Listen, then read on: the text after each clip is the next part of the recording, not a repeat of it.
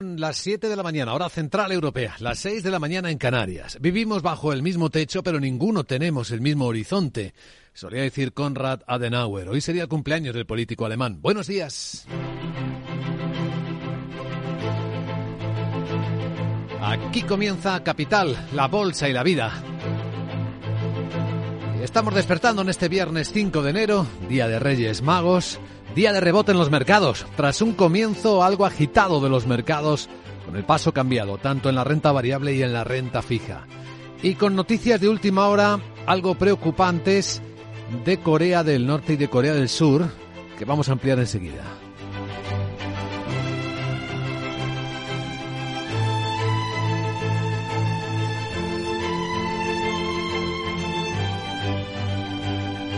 Capital la Bolsa y la Vida.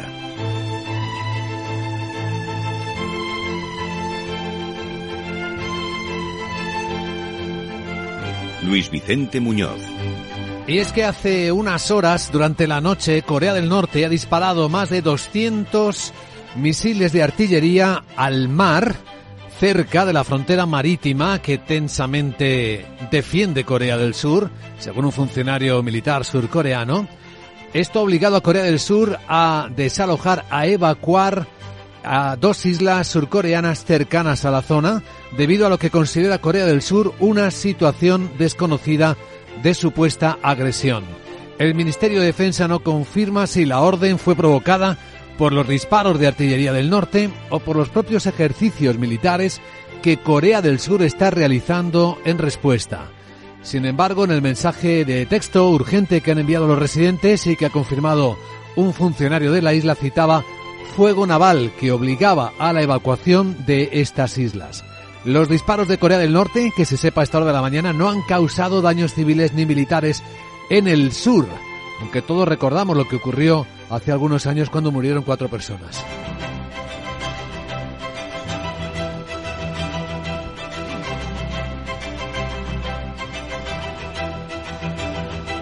Ahí tenemos uno de los focos importantes en el comienzo de este viernes.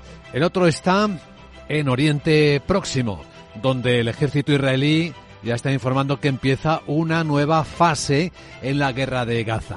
Ya se está articulando cómo se desea que quede la franja palestina después de la intervención militar de Estados Unidos. Hoy tenemos de nuevo en la zona al secretario de Estado norteamericano. Su portavoz, Matthew Miller explica cuál es el objetivo del viaje. Dice que se va a centrar, como ha hecho sistemáticamente desde el 7 de octubre, en evitar que el conflicto se extienda. Buscará medidas específicas que las partes puedan tomar, incluyendo cómo pueden usar su influencia con otros países de la región para evitar la escalada. A nadie le interesa, ni a Israel, ni al resto, ni al mundo, que este conflicto se extienda más allá de Gaza.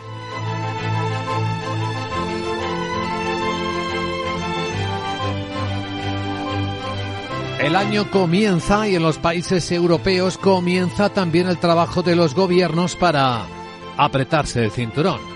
Las nuevas reglas fiscales van a obligar a los gobiernos a tomar decisiones presupuestarias que van a ir en distintas líneas, especialmente apreturas para los países más endeudados.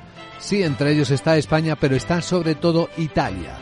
La presidenta del gobierno, Giorgia Meloni, ya ha apuntado su intención en tema que su posición de este gobierno sobre el tema de la privatización está años luz de lo que a donde la privatización significaba regalos multimillonarios a empresarios, digamos, afortunados y bien conectados. Esta no es mi idea de lo que se entiende por privatización. Privatizar es reducir la presencia del Estado, porque el Estado tiene que reafirmar su presencia y tiene que controlar lo que es estratégico, pero eso no significa no abrirse al mercado. Bueno, en Argentina ya saben que está la pelea del presidente Milei. Hoy negociación con el Fondo Monetario Internacional. Es un nuevo diálogo en una nueva circunstancia que seguiremos también con atención en Capital Radio.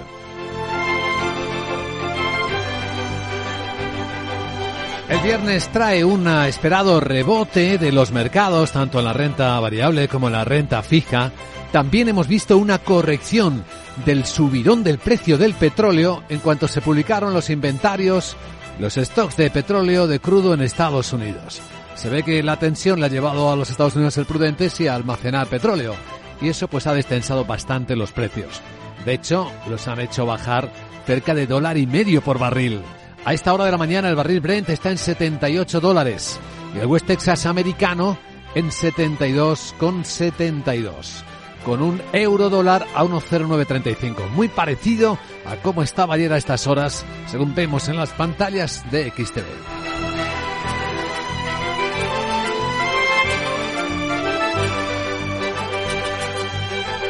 Es verdad que el comienzo del año ha traído el paso cambiado en los mercados, estaba todo muy feliz en ese escenario llamado de ricitos de oro, pero las correcciones han inquietado un poco, han empezado a inquietar los pronósticos para este 2024. Hemos visto cómo ha aumentado ligeramente la volatilidad ya y que estamos viendo ahora en los futuros de la bolsa europea para este viernes. Pues lo que parecía un comienzo tranquilo y suavemente alcista empieza a deteriorarse algo, empieza a bajar ahora el futuro del Eurostock. Cinco décimas, 23 puntos en 4.479. No alcanza todavía el futuro americano, muy dormido, muy plano. El SP en los 4.730. Iremos recorriendo las claves que moverán los mercados este viernes en Capital Radio y también situando a los protagonistas, las historias empresariales, entre las que hoy en España situamos la decepción en Iberia porque no se ha logrado alcanzar un acuerdo que eh, permitiera evitar la huelga en el handling, que ya ha comenzado y que va a afectar a una parte importantísima de los vuelos, más de 400 suspendidos, aunque Iberia ha logrado recolocar a la mayor parte de los pasajeros afectados o financiar también los billetes a quienes no ha podido.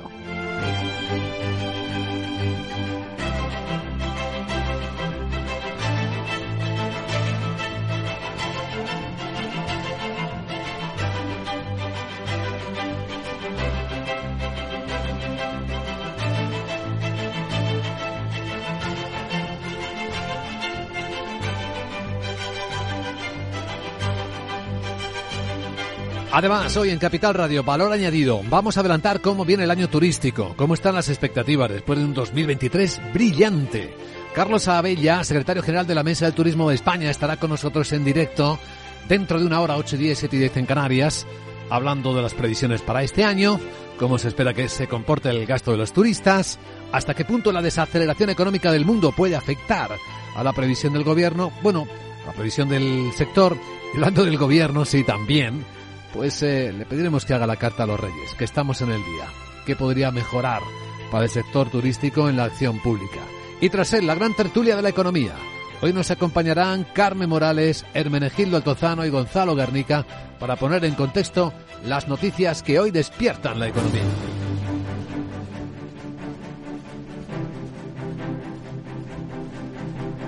Y que a esta hora de la mañana en Capital Radio presentamos con Pedro Díaz y con el Estado Islámico reivindicando ya la autoría del doble y terrible atentado suicida que el miércoles dejó 84 muertos en Irán.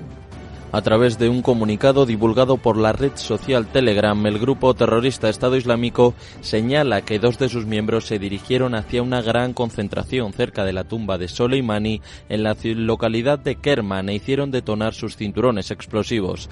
El ataque causó la muerte de 84 personas y más de 200 heridos, el peor atentado en el país en 45 años. Las autoridades del Estado asiático han asegurado que quienes planearon el ataque serán detenidos y señalan temerán la ira de la nación iraní. Antes de la reivindicación del Daesh defendían la participación de Israel y Estados Unidos en el ataque. Y hablando de Israel, lo último es que el país está buscando y reclamando una solución diplomática a la escalada de tensión con los guerrilleros de Hezbollah en el Líbano. Advierte que no va a tolerar sus amenazas. El ministro de Defensa israelí Yoav Galant ha aclarado que el tiempo para encontrar una solución diplomática al conflicto con Hezbollah en la frontera con Líbano, donde miles de personas han sido evacuadas, se agota.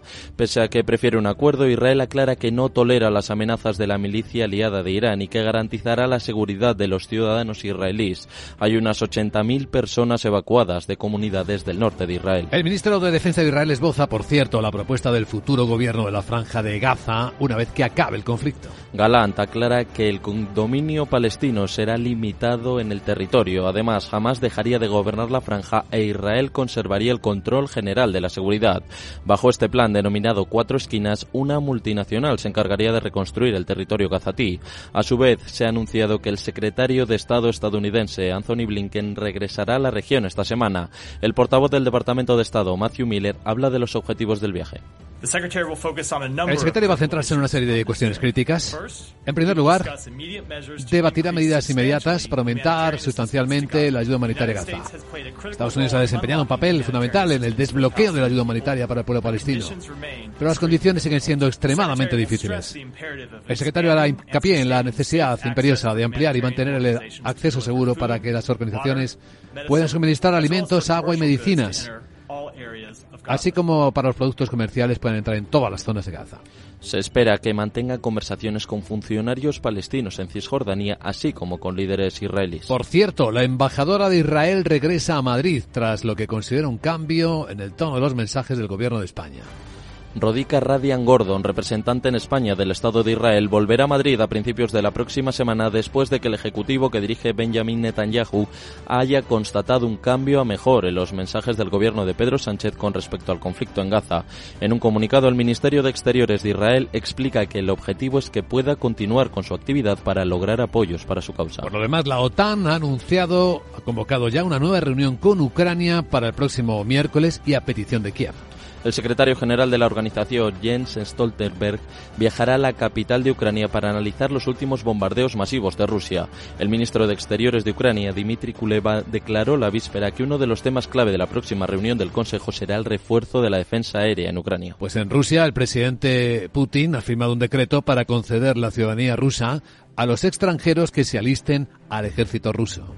El máximo mandatario ruso ha firmado un decreto que así lo determina. Asimismo, permite solicitar la ciudadanía a militares extranjeros en retiro por motivos de salud o los que ya cumplieron su contrato con las Fuerzas Armadas de Rusia. Además, los soldados podrán optar por el pasaporte ruso y también los miembros de sus familias. A finales de diciembre, el vicepresidente del Consejo de Seguridad de Rusia, Dmitry Medvedev, aseguró que medio millón de hombres se alistaron por contrato en el ejército ruso durante 2023. Del lado de Estados Unidos, muy comentado la demanda que ha presentado Elon Musk contra el regulador laboral eh, americano después del despido de empleados de SpaceX. El magnate estadounidense ha interpuesto una demanda federal contra la Junta Nacional de Relaciones Laborales que ha denunciado a la empresa de Musk, SpaceX, por el despido de empleados. El regulador acusa a la empresa de despedir ilegalmente a un grupo de ocho empleados que habrían compartido una carta crítica contra el multimillonario. Por su parte, la de Musk defiende que los trabajadores fueron despedidos porque la carta causó una distracción significativa a los empleados de SpaceX en todo el país. Importante lo ocurrido en Estados Unidos, cómo han crecido los inventarios de las reservas de petróleo una vez que estallara el conflicto con Gaza. De hecho, los precios, como adelantábamos, han vuelto a bajar con fuerza en los mercados de crudo. La tensión en Oriente Medio hizo repuntar el crudo desde el miércoles. Sin embargo, en el último tramo de la sesión del jueves, los precios se han dado la vuelta después de hacerse públicas las existencias de crudo en Estados Unidos. Según los datos de la Agencia de Información Energética, las existencias de crudo en el país han descendido, pero los inventarios de derivados del petróleo han aumentado más de lo previsto. El crudo Brent ha cerrado la sesión del jueves en el mercado de futuros con un descenso del 0,84%, mientras que el barril Texas ha caído un 0,7%. Escucha lo que viene en Capital Radio. Este viernes va a celebrarse la primera reunión entre el FMI y la Argentina, la nueva Argentina, presidida en la era Milei. Alcanzar un acuerdo sobre la renegociación de los vencimientos de la deuda que Argentina mantiene con el FMI es el principal objetivo de la primera reunión de la era Javier Milei entre representantes del nuevo gobierno argentino y una delegación de alto nivel del organismo financiero multilateral que tendrá lugar mañana viernes en Buenos Aires. El ministro de Economía Luis Caputo y el jefe de gabinete de ministros Nicolás Posé van a recibir a los representantes del Fondo Monetario Internacional para renegociar un acuerdo que se encuentra virtualmente caído, según ha indicado el portavoz de la presidencia, Manuel Ardoni. Y en el lado europeo, los presidentes de los gobiernos van lanzando sus mensajes de principios de año y sus propuestas económicas. De hecho, la primera ministra italiana, Giorgia Meloni, presume de la gestión que ha realizado durante el año pasado. Pocos días después de que el Parlamento tramitara sus segundos presupuestos y de que el país transalpino recibiera el cuarto tramo de Fondo de Recuperación Europeo por valor de 16.500 millones de euros, Meloni presume de su gestión económica y avanza que trabajará por continuar bajando impuestos. Io non sono per aumentare le tasse. Yo no estoy a favor de subir los impuestos, como saben, los he bajado y por eso si tengo que trabajar lo hago principalmente para recortar gastos. Es algo que hemos hecho este año, hemos bajado los impuestos recortando el gasto público. Tagliando la spesa pública. Asimismo, ha defendido la necesidad de reducir la presencia del Estado donde no es necesaria y permitir el aumento de inversores privados en empresas públicas. Y en la agenda del viernes, ¿qué más cosas esperamos ver? Sara Bot, muy buenos días. Buenos días Luis Vicente. Este viernes esperamos en Alemania datos de ventas al por menor de noviembre y los PMI del sector de la construcción en Italia, Alemania y Francia. Además, Habrá dos datos que tendrán más peso que el resto, ¿Qué? el IPC de la zona euro y el informe de empleo en Estados Unidos. Bien. Allí se publican también los pedidos de fábrica y de bienes duraderos y el PMI no manufacturero. Ay, qué nerviosita estoy este viernes. ¿Por qué? No veo la hora de que lleguen los Reyes Magos. Ah. La verdad es que no lo entiendo muy bien, pero todos dicen que son tres señores que te dejan regalos cuando te levantas por la mañana. Mm. ¿Habrá también cositas para una robota como yo? Bueno,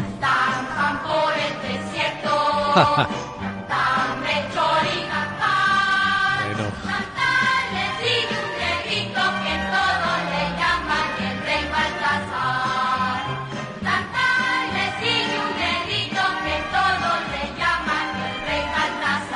Bueno, ya te veo muy animada esta mañana. Sí, es un buen día para los pequeños y también para que los mayores puedan hacer un ejercicio de deseos.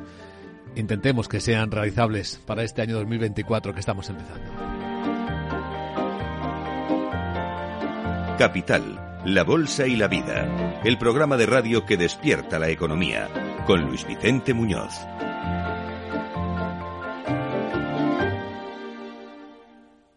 Queridos Reyes Magos, hace ya 100 años que nos conocemos. Hace ya 100 años que imaginamos juntos. Que imaginamos a centímetros a aquellos que están a kilómetros. Imaginamos más oportunidades. Sobre todo para aquellos que han dejado de creer en ellas. Que imaginamos un futuro en el que da igual el lugar en el que nazcas. Un futuro en el que poder hacer realidad todo aquello que podamos llegar a imaginar. Por eso este año, lo único que os vamos a pedir es poder seguir imaginando. Telefónica, imaginémonos. Bienvenidos al lugar donde la magia de regalar lo puede todo. Solo tienes que aprovechar la mejor selección de productos con hasta el 40% de descuento. La magia de regalar hasta el 5 de enero en el corte inglés, en tienda web y app. Feliz 2024.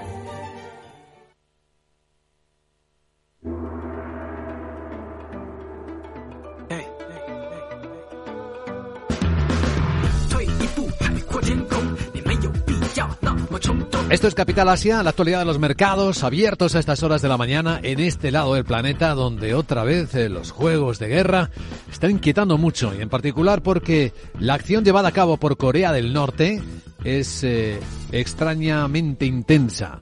Cerca de 200 proyectiles han sido lanzados sobre la frontera marítima con Corea del Sur. Corea del Sur que ha tenido que evacuar a los habitantes de dos islas y que ha empezado unas maniobras militares en la zona. Todo el mundo recuerda que esto no es la primera vez que ocurre, que hace algunos años este tipo de ensayos y juegos causó la, muerte a cuatro civiles en esas islas. Bueno, pues con esta cuestión de fondo, que seguimos con atención, en el lado económico lo que vemos en el mercado de Corea del Sur es un descenso de cuatro décimas.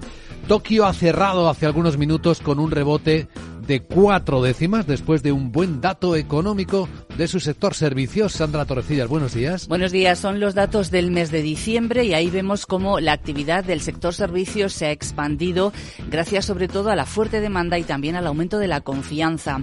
El índice PMI ha repuntado hasta 51,5 desde 50,8 que estaba en el mes de noviembre y acumula 16 meses consecutivos de crecimiento. Ha mejorado el empleo por tercer mes consecutivo, aunque las nuevas exportaciones han seguido en contracción. La industria de servicios de Japón se ha beneficiado por una oleada de llegada de turistas. En noviembre, 2,4 millones de personas han visitado el país y han superado las cifras del mismo mes de 2019, antes de la pandemia. Según la encuesta, el optimismo entre los empresarios japoneses en diciembre alcanza el nivel más alto en cuatro meses. Si miramos el PMI compuesto, que recordamos combina cifras de actividad manufacturera y de servicios, ha mejorado, se sitúa justo en 50, el dato que separa expansión de contracción. Así que el tono positivo del viernes lo pone, la nota la pone Japón. El negativo vuelve a ponerlo China. Es su mercado. Ha empezado el año claramente negativo y hoy sigue negativo. Cinco décimas de recorte para la bolsa de Hong Kong que baja a los 16.516. ¿De qué se habla en China, en los medios? Bueno, lo que dice su ministro de Finanzas. En una entrevista en el diario del pueblo, es el diario oficial, eh, dice Lan Fuan que el país va a elevar el gasto fiscal este año. Lo que quiere es impulsar la demanda y reactivar la economía. No ha querido ofrecer cifras concretas sobre el déficit, pero sí ha agregado que van a establecer una cuota para emisión de bonos eh, para las administraciones locales que son fundamentales a la hora de financiar proyectos de infraestructuras. Y es que la importante deuda de diversos gobiernos locales y regionales es uno de los problemas que más preocupa sobre la economía china. Lam promete más transferencias por parte del Ejecutivo Central con especial énfasis en las zonas menos desarrolladas. El jefe de las finanzas eh, también dice que la tasa de deuda del gobierno todavía está en un margen razonable. Muy curioso lo que Wall Street Journal cuenta y otros medios financieros del mundo, como las empresas de Donald Trump recibieron millones de dólares de países extranjeros mientras fue presidente y uno de esos países, ¿saben cuál fue? China. Es lo que señala un informe que se ha publicado este mismo jueves eh, por los demócratas en el Congreso, que han investigado si Donald Trump se benefició personalmente en el tiempo que estuvo en la presidencia. Este informe de 156 páginas revela que China y Arabia Saudí figuran entre los 20 gobiernos extranjeros que gastaron al menos 7,8 millones de dólares en total en propiedades de Donald Trump mientras era presidente. El gobierno y las entidades estatales de China fueron con diferencia los que más gastaron en esas propiedades del expresidente. Pagaron 5,5 millones de dólares en locales eh, propiedad de Trump en Nueva York, Washington y Las Vegas. Arabia Saudí y su familia real gastaron más de 600 mil dólares. También hay entidades vinculadas al Estado de Congo, Malasia, Albania y Kosovo, que gastaron dinero en hoteles y en apartamentos de Donald Trump. La investigación se basa en documentos obtenidos por Mazars, que es la antigua empresa de contabilidad de Trump, y el informe señala que esos 7,8 millones son solo una parte del supuesto dinero ilícito que ha obtenido de estados extranjeros. Hablando de la bolsa china, hoy por cierto se ha estrenado un nuevo índice bursátil en el que se mide más eh, a sectores como los de las energías renovables o los semiconductores. Si es el índice CSI A50, con el que se quiere impulsar la inversión en valores que consideran estratégicos en eh, China, y ahí están las energías renovables y los chips, claves para la transición ecológica y para la seguridad nacional. Según los registros eh, del regulador de valores, 10 gestores de fondos, ahí está ya incluida la división minorista de JP Morgan Asset Management, ya han solicitado el lanzamiento de fondos cotizados que siguen el nuevo índice. Hasta ahora los inversores extranjeros e institucionales en China se centraban en el CSI 300, que favorece más a valores financieros, y los minoristas suelen seguir el índice de Shanghai con un elevado peso de las finanzas y de la industria. Pues a pesar del frío comienzo del año en las bolsas de China, ha habido quien se ha atrevido a salir al mercado hoy, una empresa se llama RoboSense. Si es una empresa china que está dedicada al desarrollo de sensores láser de imagen, detección y alcance, los conocidos como como líder para coches autónomos y esta firma, por cierto, está respaldada por la mismísima Alibaba, que cuenta con algo más de un 10% de participación. La verdad es que ha tenido una fría acogida en bolsa, la oferta de acciones apenas se ha sobresuscrito y sus títulos han comenzado con una bajada del 2%. Bueno, y esta va a ser una de las mejores historias del día. Ya saben que cuando comienza el año es un momento especial en la lonja de Toyosun, Japón, donde se subasta el primer atún del año, que marca un precio de referencia. Bueno, ¿cómo ha ido la subasta? Ha sido un atún rojo de 238 kilos el que se ha subastado y se ha vendido por 114 millones de yenes. ¿Eso cuánto es al cambio? Pues no está nada mal, 719.000 euros. ¿Y eso cuánto supone? Pues unos 3.000 euros por cada kilo de salmón. Y no, no, es un... De atún de atún. El salmón es aquí, ¿eh? de atún. Y no, no es un récord. Es el cuarto precio más alto de la historia. Sí que es la primera vez en cuatro años que se supera la barrera de los 100 millones de yenes. ¿Y quién lo ha comprado? Pues Yamayuchi, que es una famosa intermediaria mayorista de Tokio, y la cadena Ginza Onodera, que tiene establecimientos en la capital nipona y también sucursales en China y en Estados Unidos y que han hecho una puja conjunta. 3.000 euros el kilo de atún rojo, aunque llegó a estar tres veces más caro antes de la pandemia.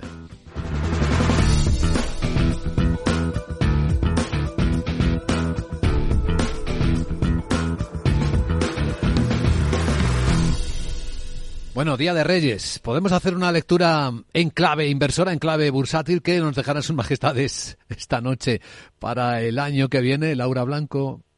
¿Habéis sido buenos? ¿Y los inversores cómo se han portado? Esta noche sus majestades los reyes de Oriente nos dejarán oro, incienso y mirra. ¿Nos sirven estos regalos para sobrevivir en los mercados financieros en 2024?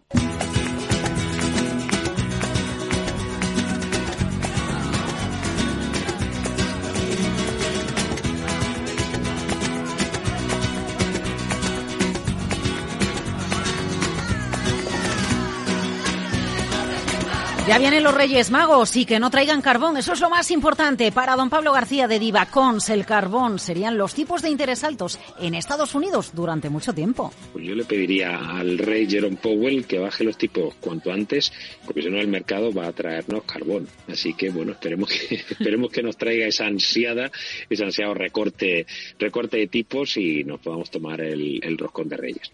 Para Álvaro Blasco de Atele, el carbón es la volatilidad, aunque no olvidemos que la volatilidad es lo que nos permite ganar mucho dinero en los mercados. Lo que pediría es que no tuviésemos una volatilidad tan elevada como hemos tenido en los últimos eh, 12 meses, donde indudablemente el resultado final ha sido muy positivo, pero hemos pasado muy malos ratos. Pero a ver, vayamos al oro, al incienso y a la mirra. Oro, un sí seguro para 2024 porque es el activo más líquido del mundo. Joaquín Robles, XTV. Aunque a lo mejor no tenga una capacidad ¿no? de revalorizarse históricamente por encima de las bolsas, en el momento de incertidumbre, de volatilidad, sí que se comporta mejor que estas. Por eso estamos viendo como cada vez más a los pequeños inversores les gusta tener una parte de sus ahorros en oro porque saben que van a poder eh, sacar de ahí liquidez en momentos complicados, por lo que sí que pensamos ¿no? que, que la demanda va a seguir fuerte y, y que todavía tiene ¿no?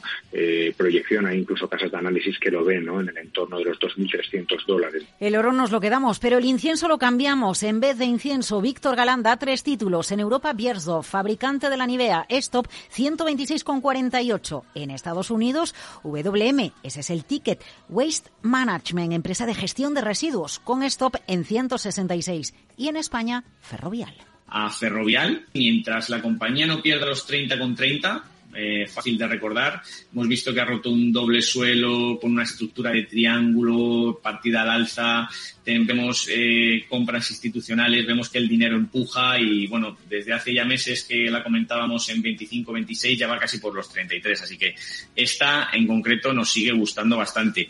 Y Mirra, pues no, los analistas cambian esta planta medicinal muy usada por los egipcios por el propio sector de la salud. Y estos son los nombres de Nicolás López de Singular Bank. El tema de Falls, eh, también Robbie nos parece eh, una compañía con unas expectativas muy buenas en España. Si las, las dos eh, farmacéuticas nos parecen una buena idea de inversión ahora mismo, o a nivel europeo, pues tanto AstraZeneca como, como Sanofi pueden ser ideas de inversión para, para este año, especialmente para la primera parte del año, por que bueno, tiene unas valoraciones que creemos que son muy atractivas después de que 2024 no fuese un año especialmente brillante ¿no? para el sector salud. Ya vienen los reyes y nos regalarán su magia, aunque ya sabéis que no podéis olvidaros de dejar una copita de brandy y algo rico para los camellos. Para que todo funcione, por cierto, un especulador aguerrido nos escribe y dice, mi carta lleva oro, bitcoin y volatilidad. Capital Radio. Escucha lo que viene.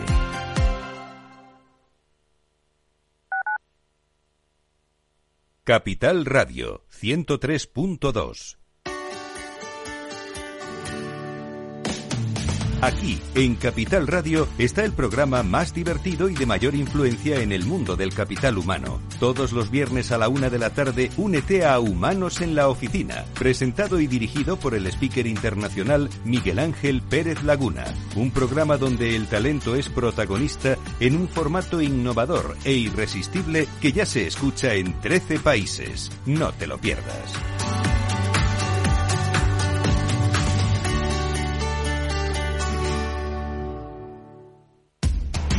Información, análisis, previsiones, recomendaciones, todo lo que necesitas saber para tomar tus decisiones de inversión en Mercado Abierto, de 4 a 7 de la tarde con Rocío Arbiza, Capital Radio.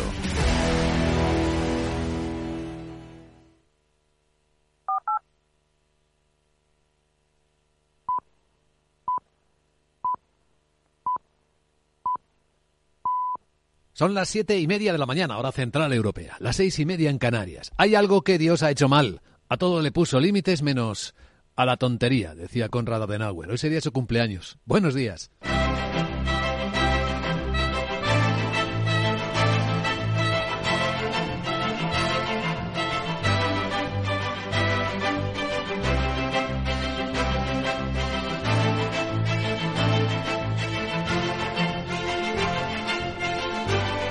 Capital, la Bolsa y la Vida, con Luis Vicente Muñoz.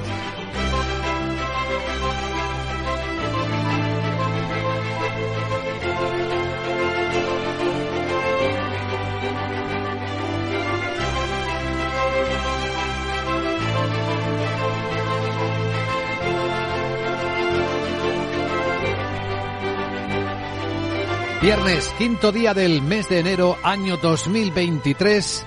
El día despierta de nuevo con los sobresaltos de los juegos de guerra de los norcoreanos y los surcoreanos. Cerca de 200 misiles lanzados sobre la frontera marítima que ambos países tienen han llevado a los surcoreanos a evacuar a los civiles de dos islas cercanas.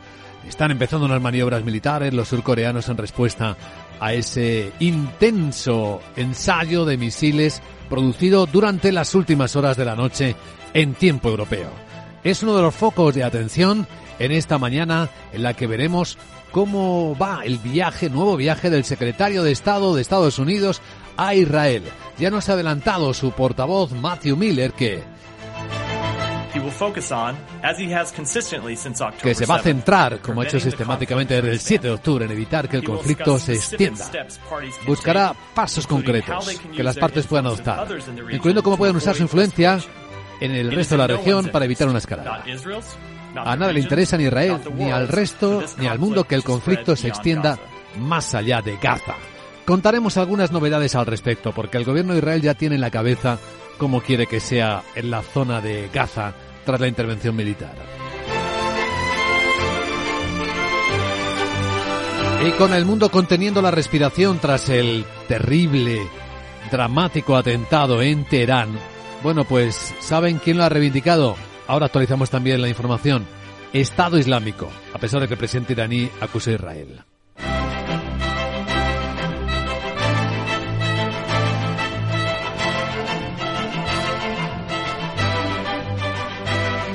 Bueno, estamos a punto de concluir la primera semana del año que los mercados han dibujado con alguna inquietud, incluso con pasos cambiados. En el lado europeo el desafío está con la vuelta de las reglas fiscales en los ajustes que deberán ir realizando los gobiernos, particularmente los más endeudados, los que tienen una deuda pública más alta. España está entre ellos, sí, y también Italia. La primera ministra Giorgia Meloni ha dado pistas. è Mi posición y la de este gobierno sobre el tema de la privatización está a años luz de lo que a veces hemos visto pasar en el pasado, donde la privatización significaba regalos multimillonarios a empresarios, digamos, afortunados y bien conectados. Esta no es mi idea de lo que se entiende por privatización. Privatizar es reducir la presencia del Estado, porque el Estado tiene que reafirmar su presencia y tiene que controlar lo que es estratégico, pero eso no significa no abrirse al mercado. Ya escuchan, hablando del mercado, hoy empieza a negociar con el nuevo gobierno argentino el Fondo Monetario Internacional. En el caso de España, hoy tristemente sí que está empezando ya a desarrollarse la huelga de los trabajadores de handling de Iberia, aunque la compañía ha logrado recolocar a la gran mayoría de sus pasajeros afectados, más de 400 vuelos cancelados en otras aerolíneas, o también les ha pagado el billete para que compren uno nuevo. Hoy en Capital Radio, Valor Añadido, vamos a mm, trazar la expectativa de este año 2024 para el sector rey de la economía española, el turismo. Carlos Abella, secretario general de la Mesa de Turismo de España, nos acompañará en directo dentro de media hora para hablar de las previsiones del sector, el gasto esperado de los turistas en medio de la desaceleración económica. No perdamos la perspectiva, incluso aprovecharemos para facilitarle y que comparta sus peticiones al nuevo gobierno, que estamos en el Día de los Reyes Magos. Tras él entraremos en la gran tertulia de la economía con Carmen Morales, eh, Gonzalo Garnica y Hermenegildo Altozano hasta que abran las bolsas. ¿Y cómo van a abrir? Bueno, podemos adelantar. Los futuros del mercado europeo vienen apuntando a una corrección para cerrar la semana. Así que la primera semana del año todo apunta que va a cerrar o puede acabar negativa.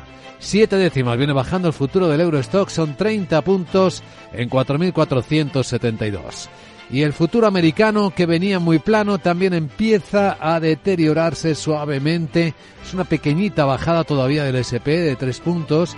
Está en los 4.726. En un instante, informe de preapertura de mercados europeos en Capital Radio con los protagonistas y con una tensión que de momento se ha aliviado. El precio del petróleo. Y esto ha ocurrido gracias a que se ha publicado en Estados Unidos el estado de sus inventarios. Pedro Díez, muy buenos días. Muy buenos días. La tensión en Oriente Medio hizo repuntar el crudo desde el miércoles. Sin embargo, en el último tramo de la sesión del jueves, los precios se han dado la vuelta después de hacerse públicas las existencias de crudo en Estados Unidos. Según los datos de la Agencia de Información Energética, las existencias de crudo en Estados Unidos han descendido, pero los inventarios de derivados del petróleo han aumentado más de lo previsto. El crudo Brent ha cerrado la sesión del jueves en el mercado de futuros con un descenso del 0 0,84%, mientras que el barril Texas ha caído un 0,70%. Ahora mismo ya están activos estos mercados en Europa. El barril Brent empieza subiendo 5 décimas, 78 dólares 12 centavos, y el West Texas americano está en 72,80. El contexto geoestratégico es importante para relacionarlo con este eh, dato económico. Y fíjense la sorpresa. Eh, estaba acusando Irán a Israel de estar detrás del el dramático atentado que dejó 84 muertos en Teherán esta semana. Pues bien, ha sido finalmente el Estado Islámico quien ha reivindicado la autoría de lo que es un doble atentado suicida. A través de un comunicado divulgado por la red social Telegram, el grupo terrorista Estado Islámico señala que dos de sus miembros se dirigieron hacia una gran concentración cerca de la tumba de Soleimani en la localidad de Kerman e hicieron detonar sus cinturones explosivos. El ataque ha causado la muerte de 84 personas y más de 200 heridos, el peor atentado en el país en 45 años. Las autoridades del Estado asiático han asegurado que quienes planearon el ataque serán detenidos y señalan temerán la ira de la nación iraní. Antes de la reivindicación del Daesh defendían la participación de Israel y Estados Unidos en el ataque. Israel está trabajando ahora para evitar la escalada de su conflicto bélico con Gaza. De hecho, está pidiendo a Hezbollah, a la guerrilla relacionada con Hamas en el Líbano, que lo traten diplomáticamente. Ha advertido que no va a tolerar sus amenazas. El ministro de Defensa israelí Yoav Galant ha aclarado que el tiempo para encontrar una solución diplomática al conflicto con Hezbollah en la frontera con Líbano, donde miles de personas han sido evacuadas, se agota. Pese a que prefiere un acuerdo, Israel aclara que no tolera las amenazas de la milicia aliada de Irán y que garantizará la seguridad de los ciudadanos israelíes. Hay unas 80.000 personas evacuadas de comunidades del norte de Israel. Bueno, el ministro de Defensa de Israel está esbozando además cómo la propuesta de futuro gobierno para la franja de Gaza podría parecerse a la Cisjordania ocupada una vez que termine el conflicto. Galant aclara que el dominio palestino sería limitado en el territorio. Además, Hamas dejaría de gobernar la franja e Israel conservaría el control general de la seguridad. Bajo este plan denominado Cuatro Esquinas, una multinacional se encargaría de reconstruir el territorio gazatí. A su vez, se ha anunciado que el secretario de Estado estadounidense Anthony Blinken regresará a la región esta semana. El portavoz del Departamento de Estado, Matthew Miller, habla de los objetivos del viaje. El secretario se va a enfocar en una serie de cuestiones críticas. Primero, debatirá medidas inmediatas para aumentar la ayuda humanitaria a Gaza. Estados Unidos ha desempeñado un papel fundamental en el desbloqueo de la ayuda humanitaria para el pueblo palestino. Las condiciones siguen siendo muy difíciles. El secretario hará hincapié en la necesidad imperiosa de ampliar y mantener el acceso seguro para las organizaciones humanitarias, para que puedan suministrar alimentos, agua, medicinas y también productos comerciales para que puedan entrar en todas las zonas de Gaza. Se espera que mantenga conversaciones con funcionarios palestinos en Cisjordania, así como con líderes israelíes. Por cierto, que la embajadora de Israel regresa a Madrid tras lo que dice haber constatado un cambio en los mensajes del gobierno de España. Rodica Radian Gordon, representante en España del Estado de Israel, volverá a Madrid a principios de la próxima semana después de que el ejecutivo que dirige Benjamín Netanyahu haya constatado un cambio a mejor en los mensajes del gobierno de Pedro Sánchez con respecto al conflicto en Gaza. En un comunicado, el Ministerio de Exteriores de Israel explica que el objetivo es que pueda continuar con su actividad para lograr apoyos para su causa. Y en la guerra europea de Ucrania, la OTAN ha confirmado que habrá nueva reunión el próximo miércoles a petición de Kiev. El secretario general de la organización, Jens Stoltenberg, viajará a la capital de Ucrania para analizar los últimos bombardeos masivos de Rusia. El ministro de Exteriores de Ucrania, Dmitry Kuleva, declaró la víspera que uno de los temas clave de la próxima reunión del Consejo será el refuerzo de la defensa aérea ucraniana. Por cierto, que el presidente ruso, Vladimir Putin, ha firmado ya el decreto por el que concede la ciudadanía rusa a los extranjeros que se alisten al ejército ruso. El máximo mandatario ruso ha firmado un decreto que así lo determina. Asimismo, permite solicitar la ciudadanía a militares extranjeros en retiro por motivos de salud o aquellos que ya cumplieron con su contrato con las Fuerzas Armadas de Rusia. Además de los soldados, podrán optar por el pasaporte ruso también los miembros de sus familias. A finales de diciembre, el vicepresidente del Consejo de Seguridad de Rusia, Dmitry Medvedev, aseguró que medio millón de hombres se alistaron por contrato en el ejército ruso durante 2023. Pues estas son algunas de las noticias que nos trae este viernes que en España empieza con la huelga de los trabajadores del handling de Iberia. Ya ha comenzado. Los trabajadores están convocados desde este viernes hasta el lunes 8 de enero a una huelga que ha obligado a cancelar 444 vuelos y ha afectado a más de 45.600 pasajeros. Los sindicatos demandan que en lugar de que los trabajadores sean subrogados a las compañías que ahora darán ese servicio, el grupo Iberia haga autohandling en los aeropuertos donde ya no va a prestar el servicio, es decir, que dé ese servicio a las aerolíneas de su grupo a lo que Iberia se niega. Según el grupo, el conflicto está injustificado, pues los puestos de trabajo, beneficios sociales, salarios, jornada, vacaciones y antigüedad de los trabajadores afectados por la pérdida de esas concesiones están garantizados con la subrogación, además de otros derechos laborales. Pues esta es la actualidad y lo que nos trae en su agenda Saraboto. La Sara, buenos días. Buenos días Luis Vicente. En la agenda del día tenemos este viernes dos datos que pueden marcar el devenir de los mercados. Veamos. El IPC de la zona euro y el informe de empleo en Estados Unidos pero no serán los únicos. También se publican las ventas al por menor alemanas de noviembre y los PMI del sector de la construcción en Italia, Alemania y Francia, además de los pedidos industriales y de fábrica en Estados Unidos. Bueno, bueno, bueno, ya sé que estás muy, muy emocionada, querida Sara. Pero deja el villancico. Uy, que se me va la pinza. ya te veo. No dejo de pensar en que me encontraré mañana debajo del árbol de Navidad porque he sido muy uy, buena este año. Ya. ¿Tú qué piensas? Pues- ¿Merezco regalitos? Em, déjame pensarlo. Pero primero vamos a enfocar cómo viene el mercado europeo, que es más urgente, y adelantar para los oyentes de Capital Radio quiénes van a ser los protagonistas del viernes. Capital, la Bolsa y la Vida, con Luis Vicente Muñoz.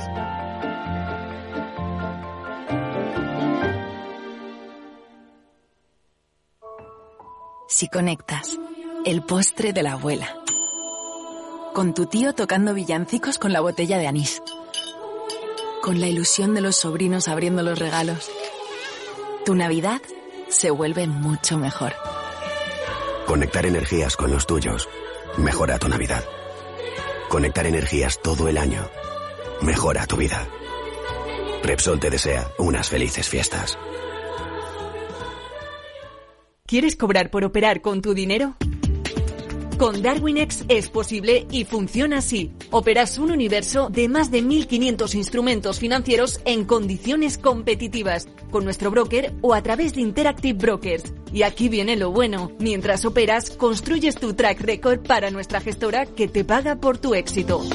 Llevamos más de 10 años impulsando el talento. Hemos atraído más de 95 millones de dólares de capital inversor y pagamos a nuestros mejores traders cientos de miles de euros al año en comisiones de éxito. Darwinex, donde no pagas de más y cuanto mejor operas, más cobras. ¿A qué esperas? Tu capital está en riesgo. El rendimiento pasado no es una indicación de resultados futuros. Datos actualizados en agosto de 2023.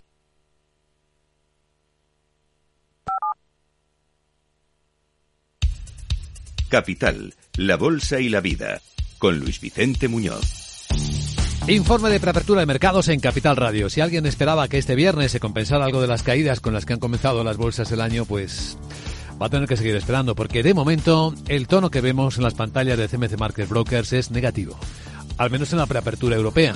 Cuatro décimas ahí viene cayendo el futuro del mercado alemán, seis el del Eurostox en 4.473 y esto está empezando a afectar al futuro del mercado americano, que venía plano y empieza a bajar ya un poquito más, cada minuto que pasa un poquito más, seis puntos baja el SP en 4.723. Vamos a ver enseguida también lo mixta que está la sesión asiática, pero antes vamos a intentar entender por qué este contexto. Sandra Torrecillas, buenos días. Buenos días. Finaliza la primera semana del año que rompe una racha de nueve semanas consecutivas de subidas. Y es que se van diluyendo esas fuertes apuestas a que la Reserva Federal llevará a cabo recortes agresivos en los tipos eh, de interés. El último catalizador para esa reducción en las expectativas han sido los sólidos datos de empleo laboral en Estados Unidos que aflojan esa presión sobre el Banco Central. Por eso son importantes hoy las cifras de creación de nóminas no agrícolas, para las que se espera una creación de unas 170.000 y que la tasa de paro se eleve desde el 3,7 hasta el 3,8%.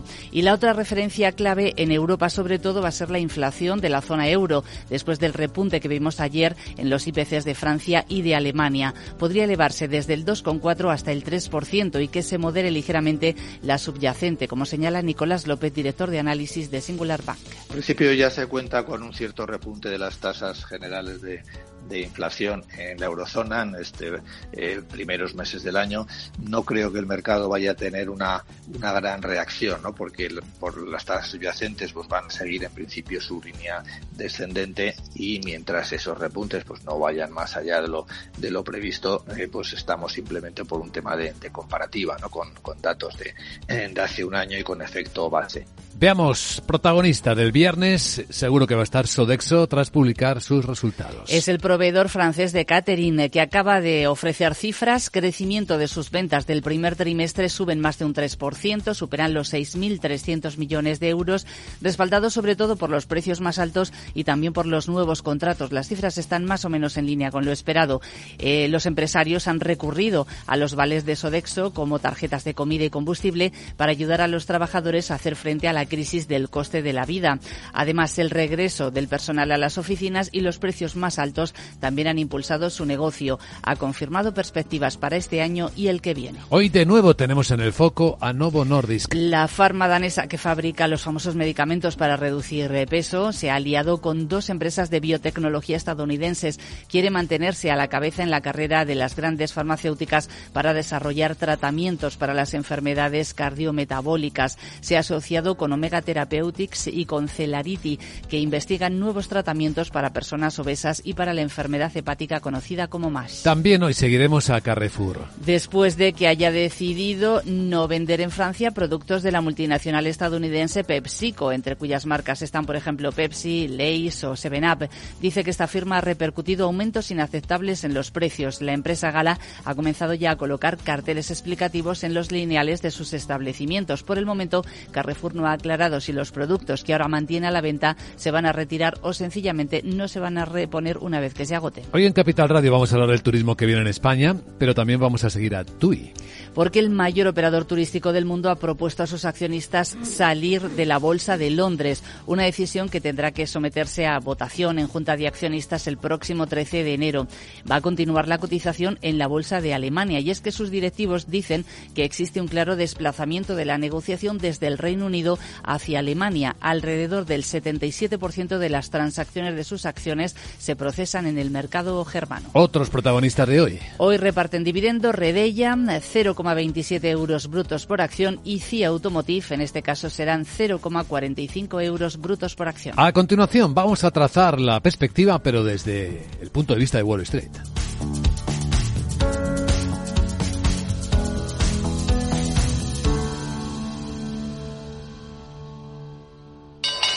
¿Nuevo invirtiendo en bolsa o ya eres todo un experto?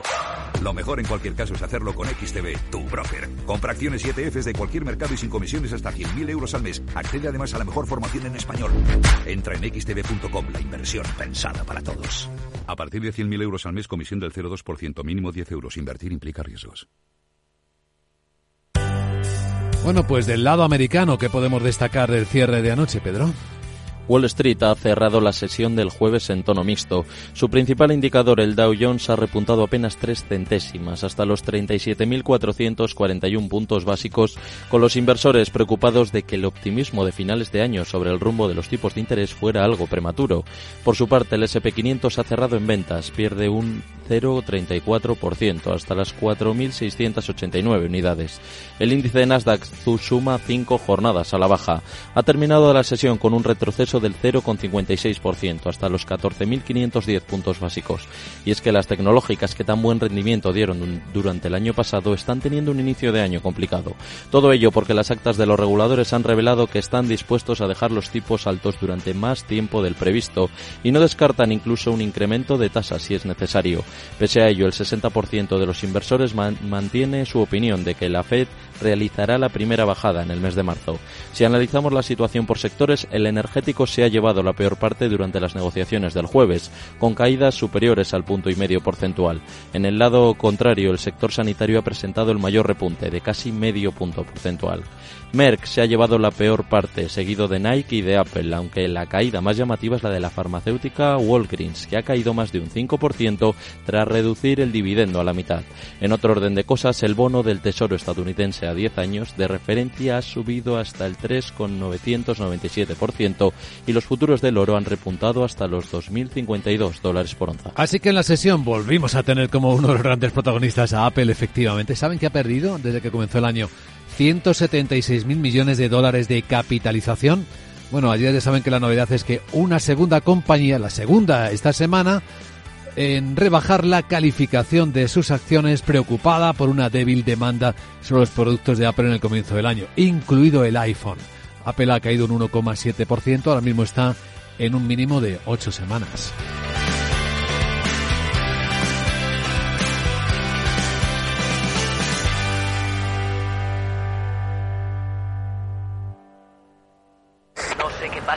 Se está inundando todo el garaje. Es mi hija, necesita un médico. En estos momentos, ¿qué seguro elegirías? Elige Mafre, el mejor servicio 24/7 en acción. Y con las ventajas de tener todos tus seguros, coche, hogar, salud, empresa y vida, en la misma compañía. Mafre, la aseguradora de más confianza en España.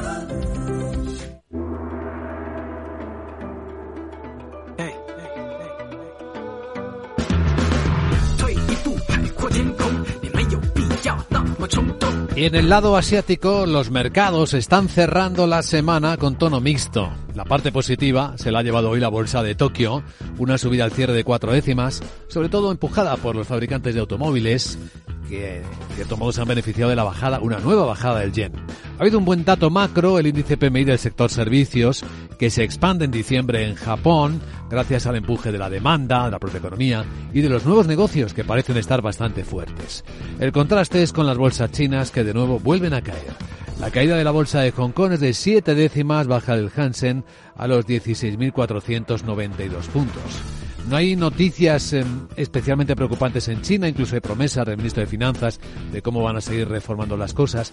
Incluso en la prensa financiera, ahora que vamos a ver los periódicos eh, más influyentes del mundo, cuenta Global Times que China ha puesto en marcha esta semana una nueva ruta de transporte marítimo hacia Latinoamérica que va a servir a países como México, Colombia o Ecuador con un tiempo de viaje de unos 25 días. Esto no es mucho porque son siete menos que el necesario hasta ahora para hacer conexiones previas de este tipo, lo que en cierto modo lo va a hacer mucho más competitivo. Esta nueva ruta va a mejorar la conectividad entre la zona nororiental de China, que va a ser la primera que parta desde el puerto de Dalian, una de las ciudades más importantes de la zona, y Latinoamérica, para promover las importaciones eh, a los dos lados del Pacífico, con productos de, de ambas zonas. En el resto de Asia, pendientes de la situación entre las Coreas, después de que hayan pasado durante la noche los norcoreanos disparando hasta 200 misiles hacia el mar, hacia la frontera marítima con Corea del Sur, lo que ha obligado a este país a desalojar dos islas cercanas. También está haciendo este país maniobras militares, lo que desde luego tensa un poquito más la escena.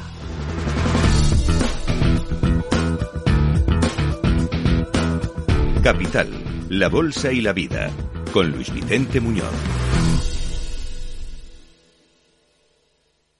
CaixaBank patrocina este espacio.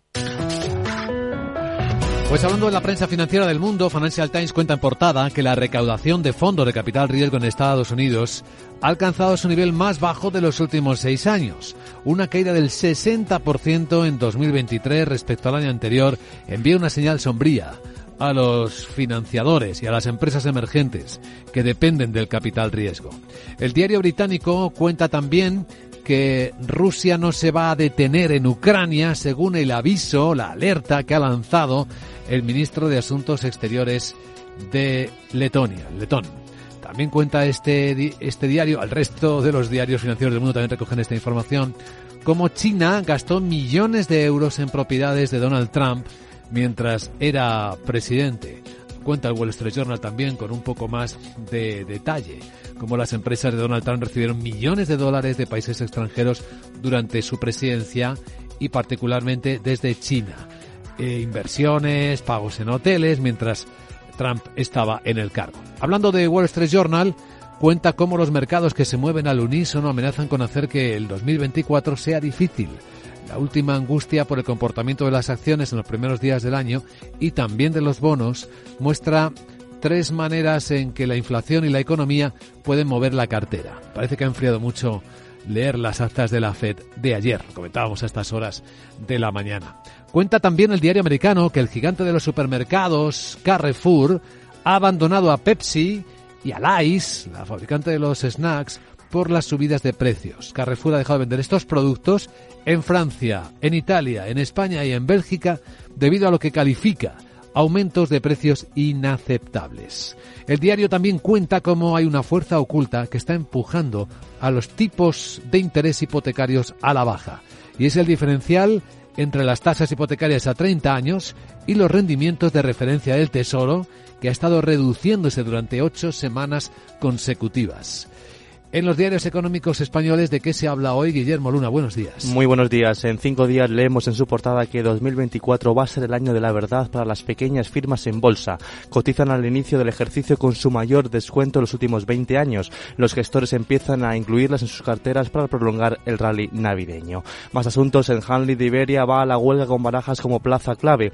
Fracasa la última reunión entre la compañía y los sindicatos para evitar in extremis el paro que arranca este viernes. El conflicto ha obligado a cancelar hasta 444 vuelos en plena temporada alta, con 90 compañías aéreas afectadas. Además, la crisis en el Mar Rojo golpea el comercio, el transporte se encarece hasta un 170% por los ataques en la zona. Y ojo si tienes un dispositivo de Microsoft porque cambia en sus ordenadores el teclado y añade un nuevo botón para acudir automáticamente a su inteligencia artificial. En el economista.es, la edad de jubilación real pasa por primera vez de los 65 años. El retiro más allá de la fecha legal sube un 50 50% durante 2023 por los incentivos. Y Hacienda multa aquí en España a los estancos por publicitarse en Instagram. Las sanciones pueden llegar hasta los 120.000 euros. El economista también recoge los 10 fondos de bolsa española que ganan más del 20% el último año 2023. Los productos de gestión activa de Fidelity, GVC Gaesco y Avante lideran el ranking, seguidos de Besinver y Advalor. Eh, en materia de empresas, Iberdrola lanza una licitación histórica para redes en Reino Unido. Otorgará contratos por valor de 6.200 millones. También noticia para la crisis en el Mar Rojo que multiplica las primas del seguro de fletes por 10. Los ataques a buques elevan los siniestros. Finalmente, en expansión, España se juega 12.000 millones en inversiones del automóvil. Las plantas de Tesla, Stellantis e Innovat son los proyectos más relevantes. Y además, los ingresos de las declaraciones de IRPF a pagar se disparan en una campaña de la renta que este año se adelanta y durará del 3 de abril al 1 de julio. Finalizamos con una noticia de motor. Mercedes lidera el mercado de los automóviles premium en los primeros compases del año 2024.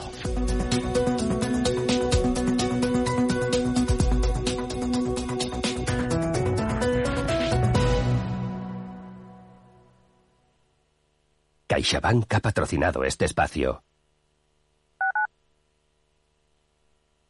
Capital Radio. La genuina radio económica. Valor Salud. Tiempo de salud. Su actualidad, sus personas, sus empresas. Todos los viernes a las 10 de la mañana en Capital Radio, con Francisco García Cabello.